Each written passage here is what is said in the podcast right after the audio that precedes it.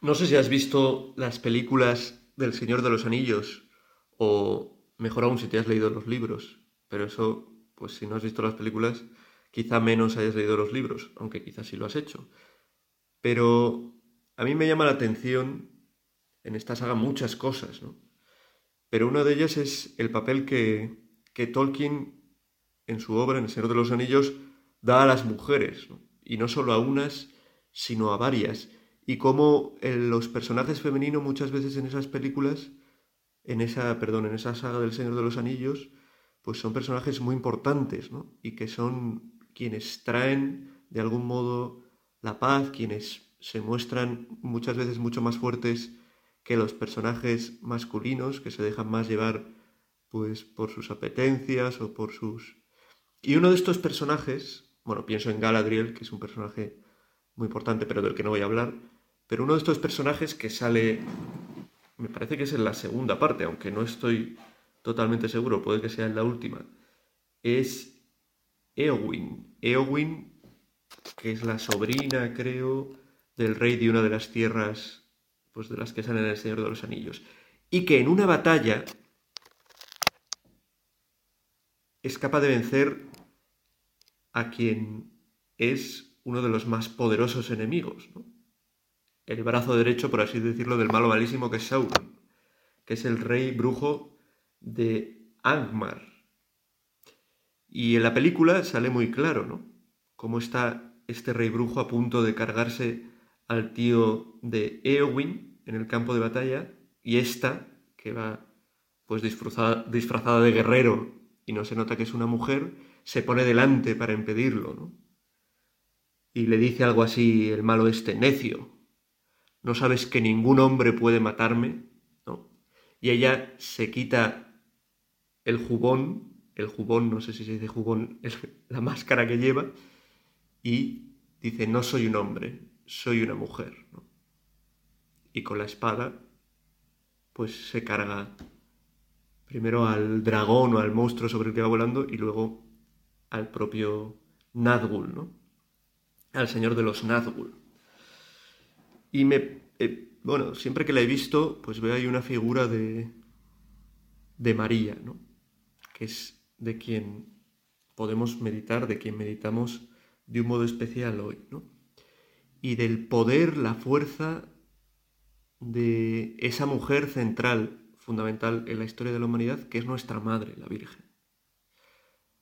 Las palabras que leo a continuación nos hablan de esta mujer que vence al mal, esta mujer que vence al mal y que es María. El Génesis lo dice con estas palabras. El Señor dijo a la serpiente, por haber hecho esto, maldita tú entre todo el ganado y todas las fieras del campo, te arrastrarás sobre el vientre y comerás polvo toda tu vida. Pongo hostilidad entre tú y la mujer, entre tu descendencia y su descendencia. Esta te aplastará la cabeza cuando tú la hieras en el talón. Pues esa imagen de la mujer que aplasta la cabeza del demonio, que vence al demonio. ¿no? Esta profecía que se ve en el Génesis y que habla de María. ¿no? no es raro, por tanto, que Jesús también, por ejemplo, en las bodas de Caná, se refiere a mujer, a, perdón, a María como mujer, mujer, no le dice mamá, le dice mujer, porque es esa mujer poderosa. Y ese poder de María no es un poder que le venga de ella, ¿no? Le, llena por ser, le viene por ser la, la llena de gracia, ¿no?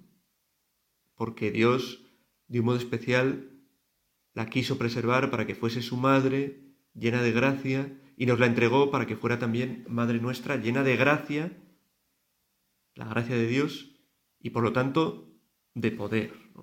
Hoy en este rato de meditación te invito a considerar esto, ¿no? Que tienes la suerte, que tenemos la suerte todos nosotros de tener a María como madre, que la madre de Dios, del mismo Dios, es nuestra madre también, y a pedirle con fe, con confianza.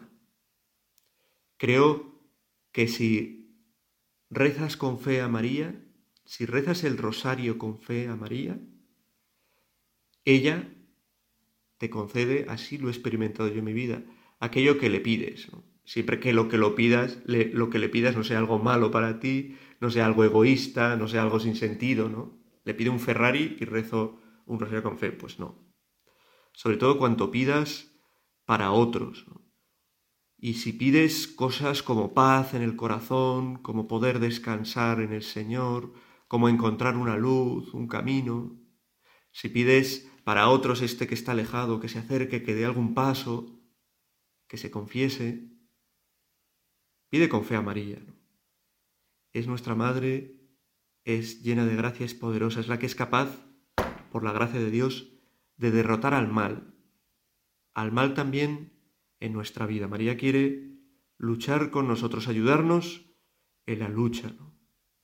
Como esa guerrera del Señor de los Anillos, Eowyn, ella es capaz, porque así Dios lo ha querido, porque es la mujer que Dios escogió antes de los tiempos para que ejerciese, para que llevase a cabo este papel, es capaz de aplastar la cabeza al dragón, de acabar con el mal, de vencer, de donde nosotros no podemos llegar, ella por la gracia de Dios, porque Dios actúa en ella, pues es capaz de conseguir lo que nos parece imposible. Ojalá que acudamos en este día a ella con fe y confianza, que eso que nos pesa, que nos cuesta, que llevamos en el corazón, esa persona la pongamos en sus manos, que acudamos a María, que es Madre de Dios para alcanzarlo todo y Madre nuestra para concedernos todo.